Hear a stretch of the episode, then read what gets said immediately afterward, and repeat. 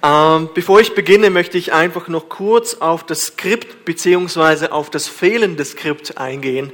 Und zwar ähm, sind vielleicht einige erschrocken, als sie das äh, in die Hand genommen haben. Wo ist denn die Predigt? die Predigt wird aufgestaltet sein, das äh, Skript wird auf der Homepage sein und unter anderem auch dieses Blatt. Und das ist so eine Art Experiment. Und ähm, mal schauen, was ihr daraus macht. Und ich bin froh um Feedback. Und ich bin auch froh um negatives Feedback. Ich kann das vertragen. Äh, es sind äh, die Punkte, die Hauptpunkte der Predigt drauf und dann einfach äh, Platz zum Notizen sich machen und auf der Rückseite einfach Anwendungsfragen. Und ich weiß nicht, ob ihr das in der Kleingruppe miteinander so anschauen wollt oder zu, äh, persönlich in der stillen Zeit einfach den, den Predigtext durchgehen wollt oder vielleicht einfach irgendwo archivieren, ist euch überlassen. Einfach sagt mir, äh, gebt mir Feedback, vielleicht gefällt es euch, vielleicht gefällt es euch nicht. Dann mache ich es anders. Oder auch nicht. Wir werden sehen. Ich werde natürlich nicht alles mit einfließen lassen äh, und eine Doktorarbeit draus machen. Aber ja, freue mich äh, und auch äh, danke für die erste Folie. Äh, das heutige Thema lautet Aber Gott. Aber Gott. Und ich weiß nicht, ob ihr das kennt. Man kann anwesend sein und doch abwesend. Meine Frau sagt das mir manchmal. Du bist anwesend, aber doch abwesend. Scheint ein Widerspruch zu sein, ist aber dennoch möglich. Und ich äh, habe von diesem Philosophen namens Jeremy Bentham gehört, der im 18. und 19. Jahrhundert gelebt hat. Und das war in vielem eine sehr interessante Figur. Und so eine interessante Idee, die er mal hatte, ist, dass er nach seinem Tod mumifiziert werden sollte und dann ausgestellt. Nicht einfach irgendwo in einem Sarkophag oder irgendwo, sondern in einer Vitrine. Und zwar sollte man ihn genau in die Kleider kleiden, die er früher getragen hat. Und er äh, sollte dann sitzen. Und tatsächlich kann man ihn sehen. Äh, mit dem Kopf ist es mit dem Mumifizieren komplett schief gelaufen und äh, man hat ihn ersetzt. Das war unanschaulich. Äh, und so hat er einen Wachskopf auf seinem Körper und ein Skelett. Und tatsächlich wird dieser Jeremy Bentham immer noch teilweise von Museum zu Museum gebracht und ausgestellt. Ich weiß nicht, ob ihr davon schon mal gehört habt, man kann mal auf googeln, Jeremy Bentham, und dann seht ihr ihn sitzen in seinem Glaskasten. Und eins, er hatte so eine Abmachung gehabt mit der Universität von London, die, uh, University College of London, und dass er bei den Sitzungen des uh, Unirates dabei ist, postmortem, also nach dem Tod. Und tatsächlich wurde er hineingefahren, und das letzte Mal war es 2013, wurde er hineingefahren in die, ähm, zur Sitzung mit Namensteffeli und äh, in seinem Stuhl und er hatte Platz an seinem Tisch und Namensteffeli war drauf und es wurde protokolliert. Jeremy Bentham, anwesend, aber nicht abstimmend. Und heute werden wir eine Stelle anschauen, die aufzeigen wird, wie wir geistlich tot sind oder tot waren und dann durch Jesus Christus lebendig geworden sind. Wir waren anwesend, aber nicht abstimmend. Und dann kam Gott ins Spiel und änderte das alles. Und ich habe diese Passage äh, dann in drei Teile unterteilt, aber eigentlich besteht sie nur aus zwei Sätzen. Ich weiß gar nicht, wie es früher diese Briefe vorgelesen wurden. Es gab keinen Punkt und kein Komma und griechische Sätze waren ein Satz oder fünf, äh, fünf Verse. Zum Beispiel die ersten fünf Verse, die wir lesen werden, ist ein Satz. Und dann die Verse sieben bis zehn, das ist ein zweiter Satz. Aber der erste Satz ist, und ich fasse es kurz jetzt schon zusammen, wir waren tot und Gott macht uns lebendig. Das ist schon mal gut, nicht wahr? Und im zweiten entwickelt er den Gedanken der Rettung als Geschenk dann weiter und bringt den Glauben und Werke ins Spiel und wie sie zusammengehen. Also schnappt euch eure Bibeln, Epheser 2, Kapitel, äh, Kapitel 2 eben, die Verse 1 bis 10. Das war der Startschuss. Auch ihr wart tot durch eure Übertretungen und Sünden, in denen ihr früher gewandelt seid nach der Art dieser Welt unter dem Mächtigen, der in der Luft herrscht, nämlich dem Geist, der zu dieser Zeit am Werk ist. in den Kindern des Ungehorsams. Unter ihnen haben auch wir alle einst unser Leben geführt in den Begierden unseres Fleisches und taten den Willen des Fleisches und der Vernunft und waren Kinder des Zorns von Natur wie auch die anderen. Aber Gott, der reich ist an Barmherzigkeit, hat in seiner großen Liebe, mit der er uns geliebt hat, auch uns, die wir tot waren in den Sünden, mit Christus lebendig gemacht. Aus Gnade seid ihr gerettet.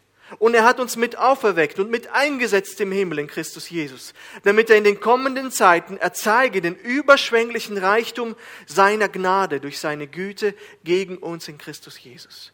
Denn aus Gnade seid ihr errettet durch Glauben. Und das nicht aus euch, Gottes Gabe ist es. Nicht aus Werken, damit sich nicht jemand rühme. Denn wir sind sein Werk, geschaffen in Christus Jesus zu guten Werken, die Gott zuvor bereitet hat, dass wir darin wandeln sollen. Halleluja. Was für ein wunderschöner Text. Aber zunächst müssen wir uns durchkämpfen durch die erste Passage. Und zwar der erste Punkt, und da bitte ich die nächste Folie aufzuschalten. Ohne Christus waren wir geistlich tot. Und ich weiß nicht, wie es euch geht, aber ich finde die Verse 1 bis 3 mit die traurigsten, wenn es um den geistlichen Zustand des Menschen geht. Ich, ich kenne noch andere Passagen, wo Jesus über die verlorenen Sünder in Matthäus 9 weint oder er weint auch über Jerusalem. Das sind ganz, ganz traurige Passagen, wo mich sehr berühren. Aber wenn man das liest, dann sind das einfach nur schlechte Nachrichten. Das sind keine Fake News, das sind Bad News. Und zwar very bad news. Nur Bad News da. Und ich kann mir gar nicht vorstellen, über diesen Text alleine zu predigen. Ich glaube, wir würden alle depressiv nach Hause gehen. Denn es gibt hier keine Hoffnung. Es gibt hier einfach nur Traurigkeit. Und dennoch müssen wir hier mal durch. Paulus sagt hier, auch ihr wart tot. Und damit meint er die Leser. Und das war der Epheserbrief, das ist meine Meinung, war eher ein Rundbrief. In den ältesten Textzeugen fehlt einfach, da ist eine Leerstelle, Epheser. Das heißt, der Brief wurde eher an Gemeinden verteilt. Und das wurde überall gelesen. Und er sagt, auch euch oder auch ihr wart tot und damit meint er natürlich die Leser, die hauptsächlich Heiden waren. Aber in Vers 3 spricht er dann, unter ihnen haben auch wir alle einst unser Leben geführt. Und schließt somit alle zusammen dort ein, ohne Ausnahme. Alle sind in diesem Kreis des Todes eingeschlossen. Einfach alle Menschen. Er spricht nicht von irgendeiner Gruppe in einer bestimmten Periode, irgend, äh, die Gesellschaft in der Antike damals oder irgendeine von der Zivilisation irgendwo unerreichter Stamm. Nein, Paulus spricht von uns. Er spricht von uns. Er spricht von sich selbst und er spricht von der Gemeinde dort in Ephesus und den anderen Gemeinden. Das ist die Diagnose, die Gott stellt und die scheint ziemlich aussichtslos zu sein. Ihr wart tot. Oder vielleicht seid ihr noch tot. Wir waren tot. Wie? Wie waren wir tot? Und Paulus sagt, durch unsere Übertretungen und Sünden. Paulus spricht hier offensichtlich vom, nicht vom leiblichen Tod, er spricht hier vom geistlichen Zustand des Menschen. Ja, es geht um darum, und, äh, und ja, er ist durch die Sünde und durch die Übertretungen, und diese zwei Begriffe sind für mich synonym, für Gott tot. Er ist einfach tot. Wir können sehr lebendig sein, quicklebendig sein und das Gegenteil behaupten, aber für Gott ist diese Sache eindeutig. Wir sind tot. Wir kennen vielleicht, oder wir kennen alle, nehme ich mal an, alle die Geschichte vom verlorenen Sohn, sehr bekannt. Als dieser dem Vater sagt, ich möchte mein ganzes Erbe haben, und zwar diesen, diese Hälfte, die mir zusteht, bevor du schon noch gestorben bist, und losziehen, das war für den Vater, für die ganze Familie ein harter Schlag. Was tut er? Er nimmt dieses ganze Geld und zieht los. Er ist quicklebendig. Er hat mega viel Freude und viel Spaß in seinem Leben. Bis er alles verprasst hat und am Boden landet. Und dann geht er zum Vater, vollkommen verzweifelt. Er weiß nicht, wohin. Er weiß nur, der einzige Weg, wo ich vielleicht eine Chance hätte, ist mein Vater. Und ich werde zu ihm gehen und selbst wenn ich ein Diener wäre, wäre es immer noch besser als das Leben, was ich jetzt führe. Nur noch Lumpen, Hunger, Durst, kein Geld, kein Essen, gar nichts. Und als der Vater diesen Sohn sieht, er sieht ihn kommen von weitem, rennt er ihm mit Freude entgegen, wirft sich um seinen Hals und küsst ihn. Und dann sagt er folgenden Vers, Lukas 15, 24, denn dieser mein Sohn war tot und ist wieder lebendig geworden. Er war verloren und ist gefunden worden. Obwohl dieser Sohn zum Teil während seiner Abwesenheit so richtig Freude am Leben hatte, für eine kurze Zeit, war er für den Vater tot. Wohl wissend, dass er körperlich am Leben war. Es geht um den geistlichen Tod hier und nicht um den leiblichen. Nun könnte man kommentieren, nun ja, das Verhalten dieses jungen Mannes war nun wirklich alles andere als vorbildlich. So bin ich nicht. Ich bin ein anderer Mensch. Das hätte ich wahrscheinlich gesagt früher. Ich bin ein guter Mensch und ich tue diese Dinge nicht. Das mag ja sein. Und du bist vielleicht auch vielleicht sehr produktiv und nützlich sogar für die Gesellschaft. Du machst wertvolle Dinge vielleicht für die Stadt Flaville. Du bist irgendwo engagiert, humanitär. Du spendest vielleicht Geld und tust dieses und jenes und Menschen bist du nicht unbekannt. Sie kennen dich. Und das ist auch gut und schön. Du bist Gottes Schöpfung und Gott hat dich auch dazu befähigt, diese Dinge zu machen. Aber was die geistliche Welt anbetrifft, warst du tot oder bist du noch tot? Das ist die Realität, weil du nicht mit Gott verbunden warst. Die Verse 1 bis 3 können nicht klarer sein. Die Menschen sind nicht moralisch gut. Sie sind nicht moralisch gut. Sie sind auch nicht moralisch neutral.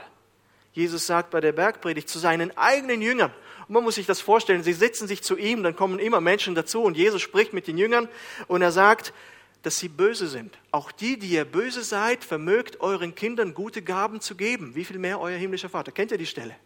Und sie sitzen ihm gegenüber, das sind seine besten Freunde, das sind die besten Leute, die er für Dienst ausgesucht hat. Und er sagt, auch ihr, die ihr böse seid.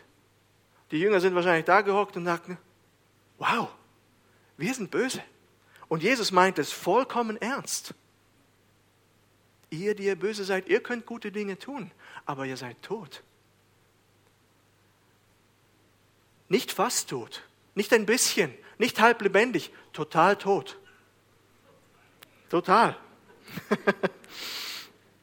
Und um das zu ändern, braucht es ein Wunder. Braucht es ein Wunder. Hier steht, wir waren ungehorsam, weil wir, und das sind drei, drei Sachen, weil wir der Welt folgten. Wenn die Bibel von der Welt spricht, dann sagt sie, dann meint sie meistens die Welt ohne Gott. Natürlich spricht sie von der Welt allgemein und dem Weltkreis und der Erde und so weiter. Aber wenn sie Welt in diesem Kontext meint, dann meint sie das Denken der Welt. Ähm, die Dinge, die in der Welt passieren, wie die Welt tickt. Dort dreht sich der Mensch um sich selbst und ist das Zentrum von allem. Er schaut nicht nach dem, was Gott verherrlichen würde. Nein das ist dem Menschen in der Welt fremd, sondern nach dem, was ihn befriedigt, was ihn erfüllt. Er will sich selbst verwirklichen, anstatt den Willen Gottes zu tun.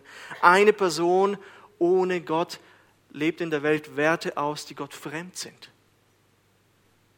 Obwohl sie vielleicht gute Taten tut humanitär und so weiter. Man sucht Menschen und sich selbst zu gefallen, ohne die Gedanken Gottes dazu mit einzubeziehen. Der Jünger Johannes hat Folgendes dazu gesagt im ersten Brief, zweite Kapitel, Verse 15 und 17 bis 17.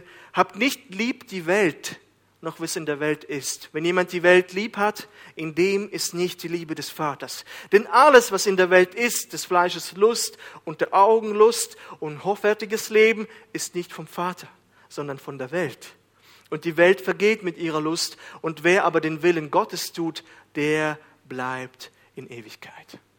Wenn du mit dieser Welt mitgehst, bist du geistlich tot.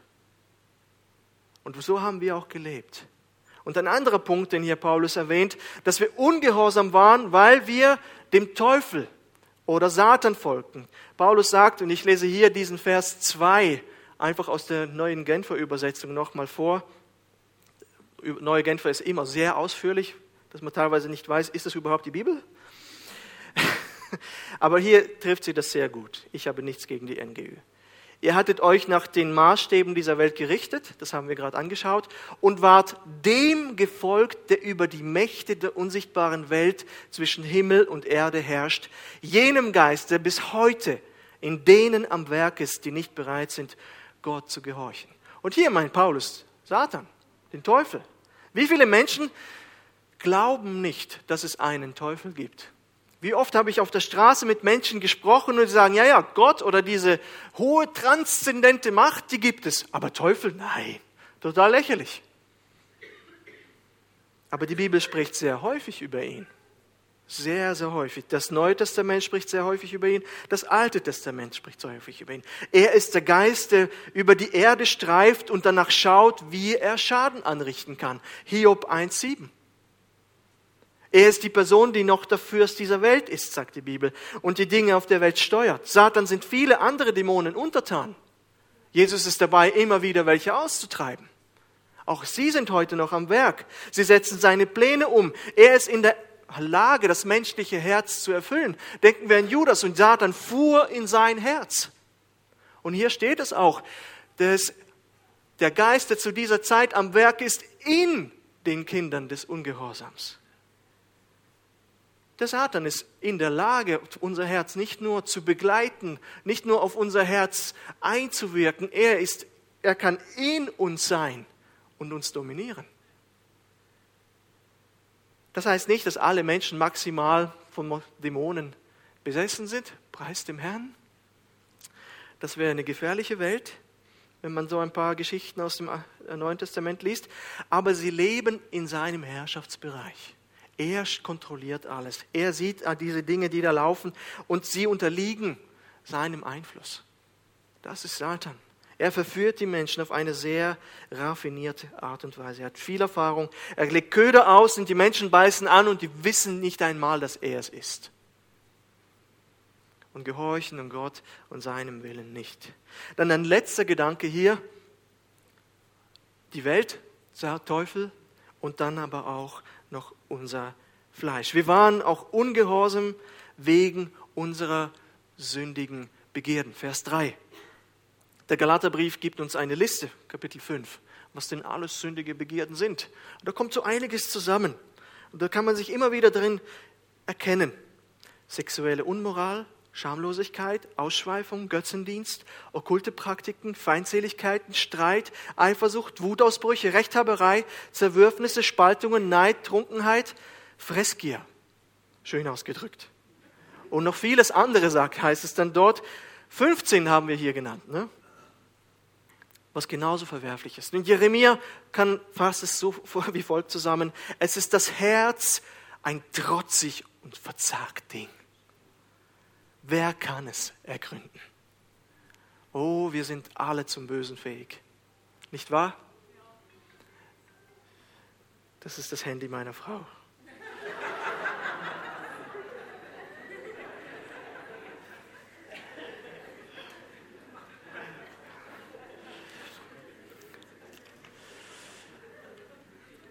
Das hat aber nichts mit Bösem zu tun. Das hat nichts mit Bösem zu tun. Wir sind alle zum Bösen fähig und können von Natur aus zum Bösen beitragen. Und wenn jeder ehrlich ist, weiß er das. Wenn jeder ehrlich ist, weiß er das. Wir sind nicht maximal böse, aber das ist in uns drin. Etwas zu tun, was einfach nicht gut ist. Unsere Gesetzbücher sind voll. Unsere Straßenverkehrsordnung ist voll. Stell dich vor, man würde einfach sagen, du kannst in der Stadt fahren, so viel du willst sagen, ja, wir fahren alle freiwillig 50. Von wegen. Das wird schnell sich drehen. Wir sind alle fähig, alle Grenzen auszunutzen, beziehungsweise wo es keine Grenzen gibt, ist nicht verboten, nicht wahr?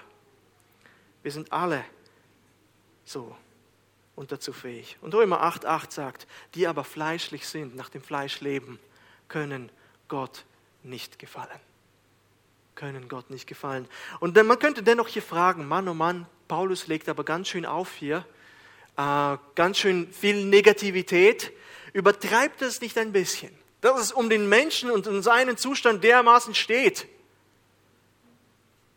Steht es wirklich so schlimm um die Menschheit? Und wir können aus der Menschheitsgeschichte allein festhalten. Und die Nachrichten lesen, die NZZ mal aufschlagen, ähm, SRF. Auf jeden Fall. Es steht so um den Menschen. Er steht unter dem Einfluss der Welt, unter dem Einfluss seines eigenen, Fleisches und unter dem Einfluss Satans. Er hat aus den vielen Kriegen zum Beispiel nicht viel gelernt. Der Mensch ist so eine geniale Erfindung von Gott. Seine Schöpfung. Er ist kreativ, er löst Probleme, wie wir in der Medizin vorangeschritten sind, in der Technik, was für Maschinen wir alles haben. Ich meine, dieses Handy, was wir da in der Hand halten können, ist einfach unglaublich. In all diesen Bereichen haben wir uns entwickelt. Und hier kommt ein Punkt, der so gegen die Evolutionstheorie spricht. Im, auf dem Gebiet der Moral haben, haben wir nicht einen Schritt nach vorne getan. Nicht einen Schritt. Allein in diesem Jahrhundert hatten wir, im letzten Jahrhundert hatten wir zwei Weltkriege.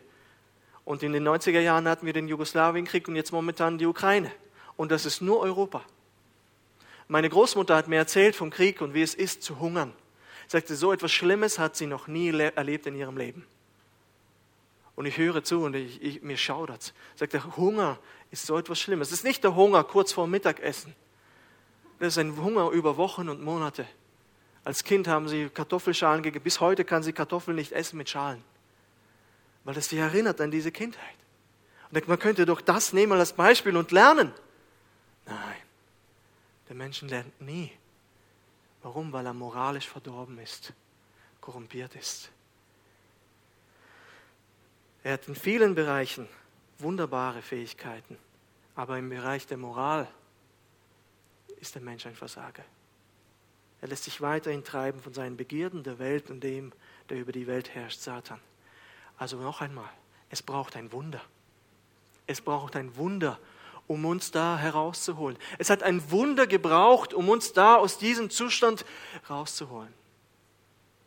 Der Mensch ist geistlich tot und kann das selber nicht lösen. Und dann noch zum Schluss, ja, so als Bettmümpfeli. Wir waren verurteilt und taten den Willen des Fleisches und der Vernunft und waren Kinder des Zorns von Natur wie auch die anderen. Wir waren Kinder des Zorns. Ich weiß, manche Prediger lassen das aus. Wir lassen das nicht aus. Wir lassen das nicht aus. Das ist ein Punkt, der viele erschreckt und der viele befremd, auf viele befremdlich wirkt. Und sogar Christen. Wir sagen, was? Gott ist Zorn? Ein Gott der Liebe hat Zorn? Aber dieser Zorn ist gerechtfertigt und gerecht. Gott ist heilig. Amen. Gott ist heilig. In der Bergpredigt sagt Jesus zu, zu, zu, Menge, zu der Menge dort, ihr sollt heilig sein, wie mein himmlischer Vater im Himmel heilig ist. Wie mein Vater im Himmel heilig ist. Wisst ihr, was das heißt? Die Jünger sind da gesessen und wer gut zugehört hat, gesagt, das ist unmöglich. Gott kehrt keine Sünde unter den Teppich. Er ist ein gerechter Richter. Und er wird jede Sünde und jeden Sünder strafen. Nicht irgendwo unkontrolliert, sondern kontrolliert. Aber selbst unter Christen ist das wohl nicht vereinbar mit einem liebenden Gott. Ich habe eine Studie, die ist mir schon zweimal über den Weg gelaufen. Ich habe im Skript dann ähm, die Quelle dazu. Und zwar ist es eine Studie von 1993 und ich glaube, sie wurde durchgeführt in den USA. Aber dennoch, laut dieser Studie, und diese Studie äh, befasste sich mit dem äh, christlichen Reife von, von den Christen. Und Christen beantworten diese Frage. Und zwar können die meisten Christen damit anfangen, dass Gott ein Gott der Vergebung ist. 97 Prozent. Dass Gott ein Gott der Liebe ist. 96 Prozent. Aber viel weniger glauben daran, dass Gott richtet. 37 Prozent. Oder Gott, dass Gott diejenigen bestraft, die Böses tun. 19 Prozent. Und ich habe mir gedacht, Herr, ich hoffe, diese Zahlen sind nicht unsere Gemeinde. Denn das ist die halbe Wahrheit. Nur ein Gott der Liebe, nur ein Gott der Gnade und nur der Vergebung, ein Gott, der einfach Schwamm darüber sagt und einfach nichts mehr wissen will von Sünde, das ist nicht der Gott, an den ich glaube. Gott wird für Gerechtigkeit sorgen. Gott wird Sünde und Sünder bestrafen. Und ich hoffe, dass wir nicht bei 19 Prozent sind, sondern bei mindestens 91. Kehren wir mal das Ganze. Ich hoffe, dass unser Anteil hier höher ist. Und wenn du damit Probleme hast, komm auf mich zu. Ich bin parat. Reden wir darüber. Ist Gott gerecht, der richtet und dann verurteilt? Dann können wir es vielleicht mit einem weltlichen Richter vergleichen. Ist solch ein gerechter Richter, der Menschen laufen lässt, die Verbrechen begehen? Und so weiter. Gott hat sich nie verändert. Gott hat sich nie verändert, weder im AT noch im Neuen Testament, also Alten Testament und Neuen Testament. Gott sagt als gerechter Richter, dass die Menschen noch die Möglichkeit haben, sein Angebot der Vergebung anzunehmen. Und er hat alles getan, damit es möglich ist durch seinen Sohn. Aber irgendwann ist diese Zeit der Geduld zu Ende. Und die Worte aus dem Hebräerbrief sollten uns demütig stimmen, wo es heißt, schrecklich ist es. Hebräer 10, 31. Schrecklich ist es, in die Hände des lebendigen Gottes zu fallen. Nicht unangenehm, nicht so schön ist auch nicht der Ausdruck. Schrecklich ist es, in seine Hände zu fallen. Gott wird also richten, aber als ein gerechter Richter und nicht in Rachsucht oder unkontrolliert. Er will aber Sünde und Sünder gerecht behandeln. Und die gute, ja, atmen wir ein bisschen auf. Die gute Nachricht ist, dass Gott diese Strafe und diesen Zorn getragen hat durch Jesus Christus. Amen. Jesaja 53, die Strafe liegt auf ihm. Es hat keine Freude Gott gemacht, keinen Spaß gemacht. Er litt und ertrug den Zorn Gottes an unserer Stadt. Er tilgte unsere Schuld, als er dort gehangen ist. Der Schuldbrief ist getilgt, sagt Johann, äh, Kolosser 2. Das hat ihn was gekostet. Das war furchtbar. Er, dazu, er trug den Zorn, der uns hätte treffen sollen. Er hat diesen Kelch getrunken und daran erinnern wir uns auch beim Abendmahl zum Beispiel, dass er diesen Kelch getrunken hat. Dennoch sind das sehr traurige Tatsachen. Und ohne das, was Gott jetzt tut, wäre das eine schlimme Geschichte. Und nun die nächste Folie. Ohne Christus waren wir geistlich tot, aber mit Christus sind wir geistlich am Leben. Aber Gott, das ist das schönste Aber aller Zeiten. Es gibt kein schöneres Aber als dieses hier. Nachdem Paulus hier ein Bild des Schreckens zeichnet, gibt es plötzlich wie einen Lichtstrahl auf das Ganze. Meine Güte, wie steht es denn um den Menschen? Es ist unmöglich, dass er als Toter irgendwas unternehmen kann, aber Gott kommt hinein in diese Dunkelheit. Und ich hoffe, dass es uns klar geworden, wie chancenlos der Mensch ist. Dass er nicht irgendwie diese Leiter zum Himmel raufklettern kann, wie denn auch, er ist tot. Er ist einfach nicht fähig, sich aus eigener Kraft aus dieser Misere herauszuholen, denn tote Menschen können das einfach nicht tun. Und hier kommt Gott zu Hilfe. Und wir brauchen diese Hilfe. Wir können es nicht allein tun. Manchmal sagen Menschen, ich kann das mit Gott alleine klären. Nee, Gott muss es mit dir klären. Du kannst gar nichts klären. Er braucht den Heiland. Und es ist faszinierend, was Gott dabei antreibt. Es sind seine Barmherzigkeit, aber Gott, der reich ist an Barmherzigkeit, hat in seiner großen Liebe, mit der er uns geliebt hat, auch uns, die wir tot waren in den Sünden, mit Christus lebendig gemacht. Es sind seine Barmherzigkeit und seine Liebe. Gott tut es in Liebe. Es tut nicht aus Zwang. Gott tut es gern. Und ich denke, ihr seid damit einverstanden. Wenn wir etwas aus Zwang tun, dann ist es niemals aus Liebe. Die Liebe gibt freiwillig, nicht gedrängt. Gott hat den, das gern getan, obwohl es gar keine Vorleistung gegeben hat. Römer 5,8 sagt, Gott aber erweist uns seine Liebe zu uns darin, dass, dass Christus für uns gestorben ist, als wir noch Sünder waren. Wir haben gar nichts beigetragen. Und wir, wir denken immer wieder an diesen toten Mann, an diese tote Frau, die da liegt. Sie kann gar nichts beitragen. Und Christus stirbt für uns und weiß es. Da kommt nichts von den Menschen. Und er stirbt für uns, als wir noch Sünder waren. Da gibt es keine Vorleistung. Da gibt es keinen Verdienst, sondern allein der Herr. Und das heißt, dass Gott Sündern seinen Feinden eigentlich, die ihn nicht wollten, zu Hilfe kommt. Stell dir vor, du hast bis ein ganzes Leben so ziemlich gemein zu einem Menschen. Vor allem Kinder können das sehr gut. Gemein sein. Oh, wenn man manchmal Kinder beobachtet, denkt, wow, sind so herzig, aber Wadi Bauke, mein Prediger, sagte mal, ein Kind ist ein Viper in the Diaper, also eine Schlange in einer Windel. Und, oh ja, das stimmt. Aber nicht nur die Kinder sind zu Bösem fähig, sondern auch wir. Und stell dir vor, du, du bist gemein zu dieser Person. Du redest schlecht über sie, tust so, als, es, als ob es sie nicht gäbe, missbrauchst ihren Namen, betrügst sie immer wieder, beachtest sie nicht, verachtest sie. Und dann bist du mal mit deinem Boot unterwegs irgendwo, machst einen Ausflug am See und dein Boot sinkt. Dein Boot sinkt komplett. Du hast kein Brett, kein Rettungsboot, keine Rettungsweste, kein Rettungsring. Einfach gar nichts. Es ist dunkel und neblig. Nur du siehst den Nebel nicht, es ist sowieso dunkel.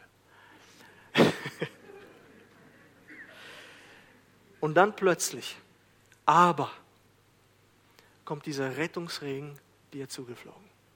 Aus dem Nichts, dieses orangene Teil, das ist deine Lieblingsfarbe ab jetzt. Kommt plötzlich dieses Ding auf dich zugeflogen und du greifst nach diesem Ring. Und diese Person zieht dich an, zum Rettungsboot und du siehst diese Person, wie sie dich ans Land zieht, gibt dir neue Kleider, reicht dir warmes Wasser oder irgendeine Suppe zu trinken und gibt dir trockene Kleider und du siehst, wer es ist. Das ist die Person. Wird sich deine Beziehung zu dieser Person ab diesem Moment ändern? Wehe, wenn nicht. Wehe, wenn nicht. Wirst du diese Person mit nun anderen Augen sehen? Oh ja, diese Person war reich an Barmherzigkeit und Liebe.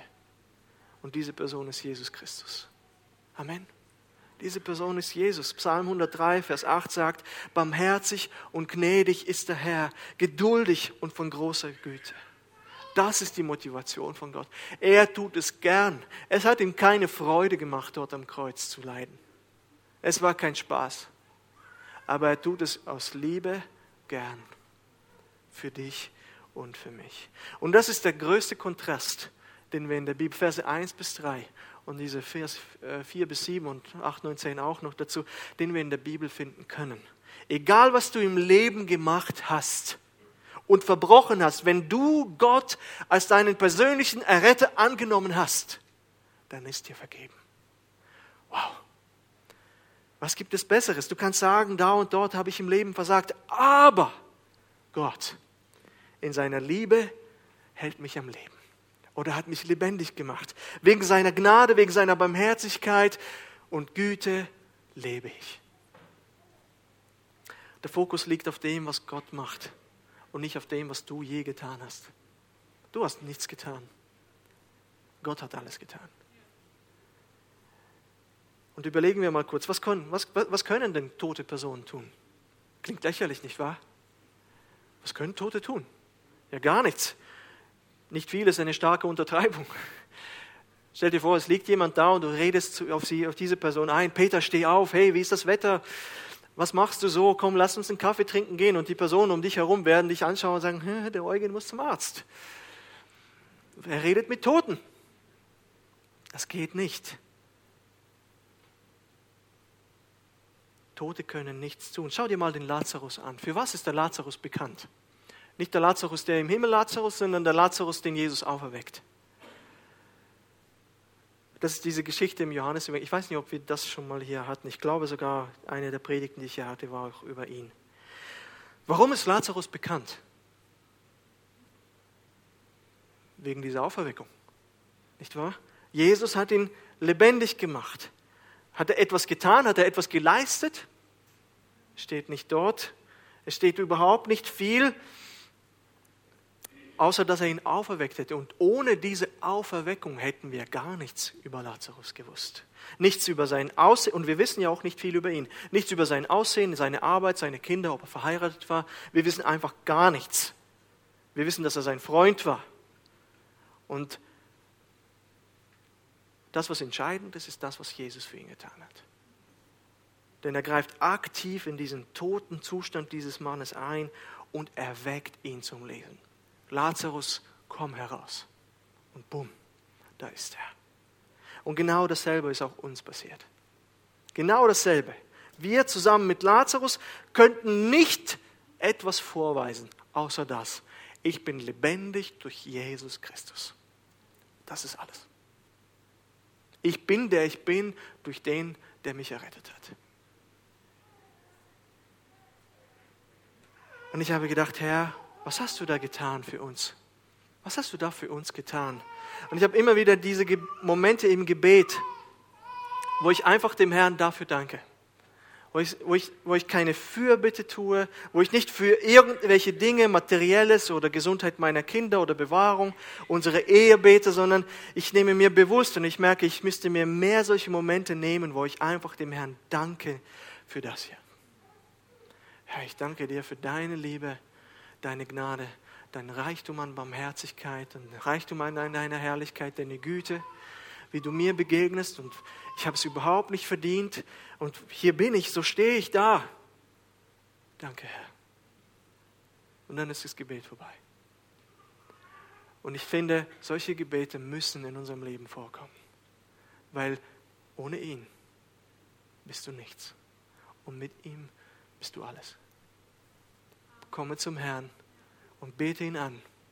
Komme in ein Gebet zu ihm und bete ihn einfach an, ohne Fürbitte, ohne um irgendwas zu bitten, sondern um einfach ihn anzubeten. Weißt du, der Herr möchte auch, dass wir das sehen. Er schreibt das auf, damit wir das sehen. Weißt, kennst du die reichen Leute, die manchmal, in der Schweiz ist es schwierig, solche Leute zu finden. Da fährt ein Millionär manchmal mit dem Toyota Yaris herum.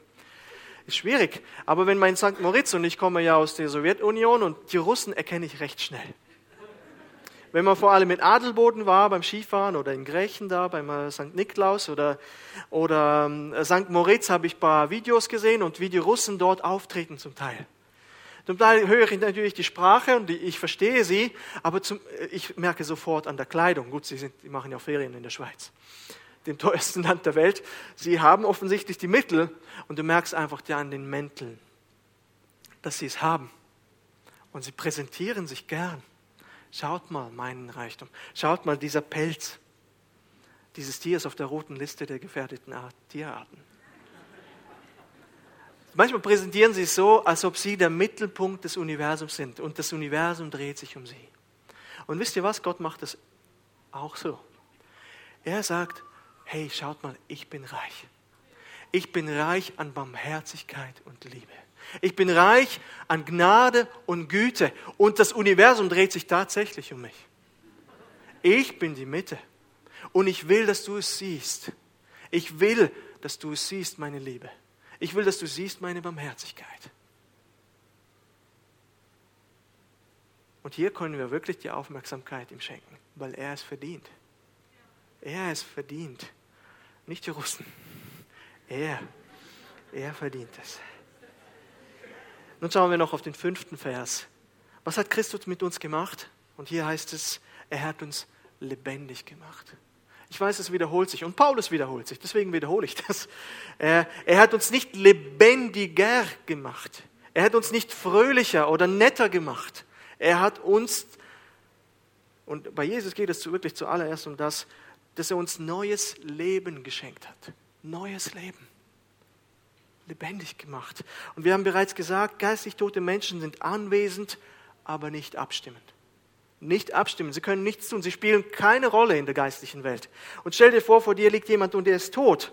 Ja? Kann nichts tun.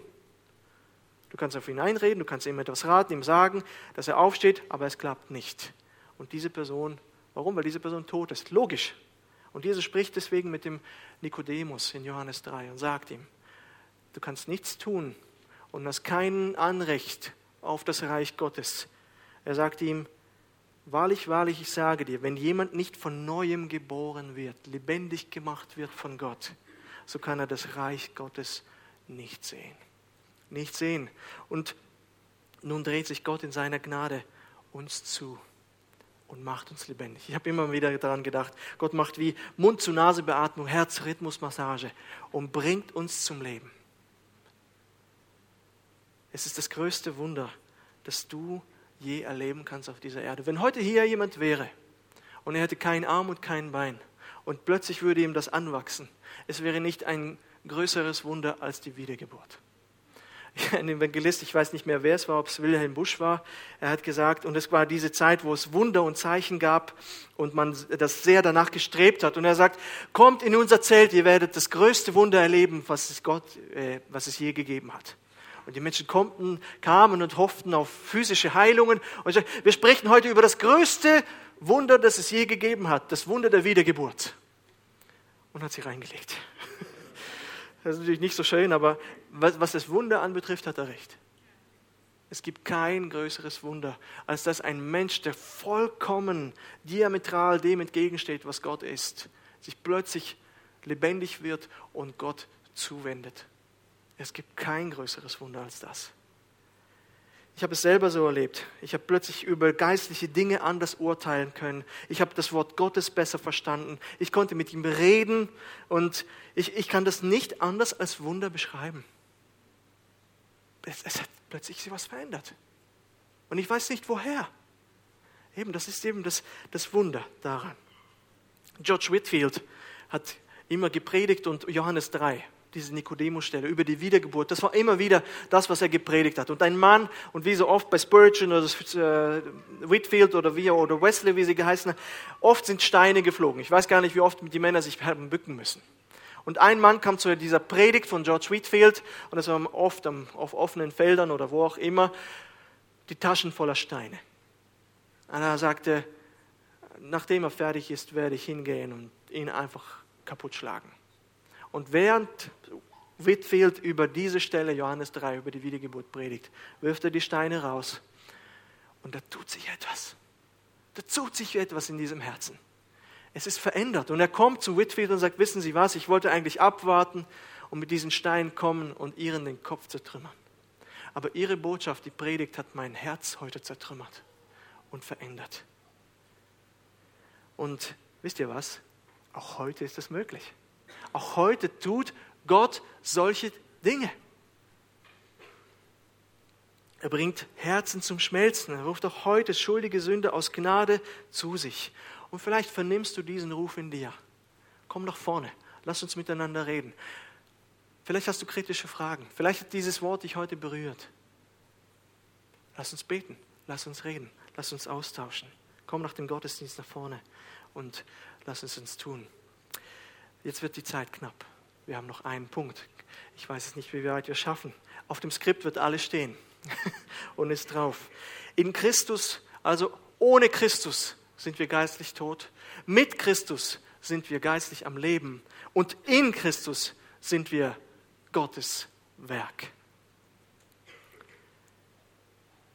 Paulus ist es wichtig, und ich glaube, wir haben es verstanden. Er wiederholt immer wieder, wie diese ganze Errettung statt. Nicht aus uns, nicht aus Werken, sondern es ist das alleinige, souveräne Handeln und die Gnade Gottes und niemand sonst. Und das ist ihm wichtig.